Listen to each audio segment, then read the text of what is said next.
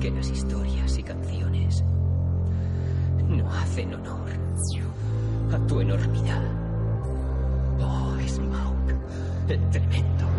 El dragón es un animal mitológico que aparece a lo largo de la historia en diversas culturas caracterizado por su aspecto de gran reptil amenazante. Su morfología y significado varía según el momento histórico y el área cultural al que pertenece, por lo tanto, su representación responde siempre al gusto y la imaginación del artista que le representa.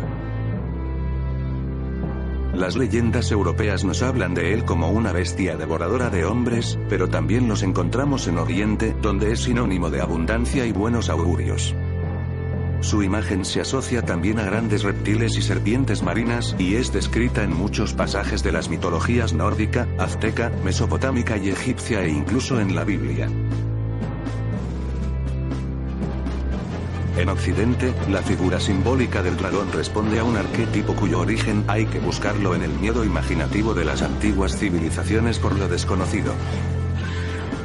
Los bestiarios lo presentan como un ser maléfico, al que debe vencerse para recuperar un tesoro, liberar a una doncella o recobrar la paz perdida por su insaciable voracidad.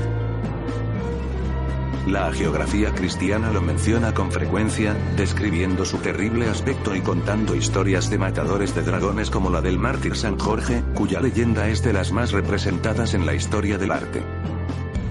Este oficial de la Legión Romana consiguió salvar a la hija de un rey dando muerte a un dragón, cuya voracidad debía saciarse con dos ovejas diarias y con dos jóvenes doncellas. Otras representaciones comunes en la iconografía cristiana son las de San Miguel, príncipe de los ángeles, venciendo a Lucifer encarnado en un dragón, Santa Marta de Betania o Santa Margarita de Antioquía. En efecto, en el cristianismo la figura del dragón personifica al diablo, de ahí que a los santos tentados por el demonio, como San Alberto de Sicilia, se los represente con el animal encadenado del cuello o bisoteado como símbolo de victoria sobre Satán. También la mitología greco-romana cuenta con estos ejecutores, describiendo su terrible aspecto y contando historias de matadores de dragones como Perseo, Jasón o Heracles quien combatió con la hidra de Lerna, devastadora de cosechas y ganados, cortándole las doce cabezas. Rafael, Durero, Rubens, Van Dyck muchos han sido los artistas que se han servido de este animal para ilustrar sus pinturas y relieves como vehículo de una única y moralizante idea, desarrollada a lo largo de tiempo, y es que todas estas leyendas y episodios míticos no son más que la evolución de un mismo mensaje del que el ser humano ha de sacar una moraleja reconfortante. El héroe, con unas armas comunes a cualquier mortal, es capaz de aniquilar a la bestia en alusión a que con la inteligencia y la razón el hombre es capaz de dominar a la naturaleza indómita. Muy al contrario a la iconografía occidental, la figura del dragón en Oriente tiene connotaciones claramente positivas. Es símbolo de buena suerte, de fecundidad y regeneración cósmica, así como de abundancia de lluvia e incluso, para algunos imperios de la antigüedad era la representación divina del emperador.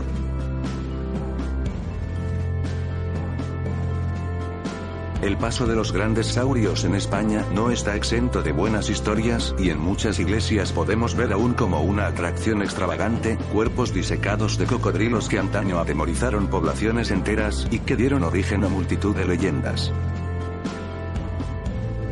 En el campo de la heráldica, son numerosos los dragones que campean en escudos y cascos medievales como el formidable dragón que lucía en su yelmo el monarca de la corona de Aragón, Jaime I el Conquistador, y que actualmente forma también parte del emblema de la Generalitat Valenciana. Desconocemos el origen de su leyenda, y seguimos sin conocer su significado para algunas culturas, lo que sí sabemos es que, bien sea por el hallazgo de huesos prehistóricos en la antigüedad, bien por la exportación de especies exóticas traídas del Nuevo Mundo, la figura del dragón ha acompañado al hombre desde el mismo nacimiento de las primeras civilizaciones, ayudando al hombre con su metáfora y su significado a convertirse en el ser racional capaz de sobreponerse a las dificultades con la inteligencia y la razón.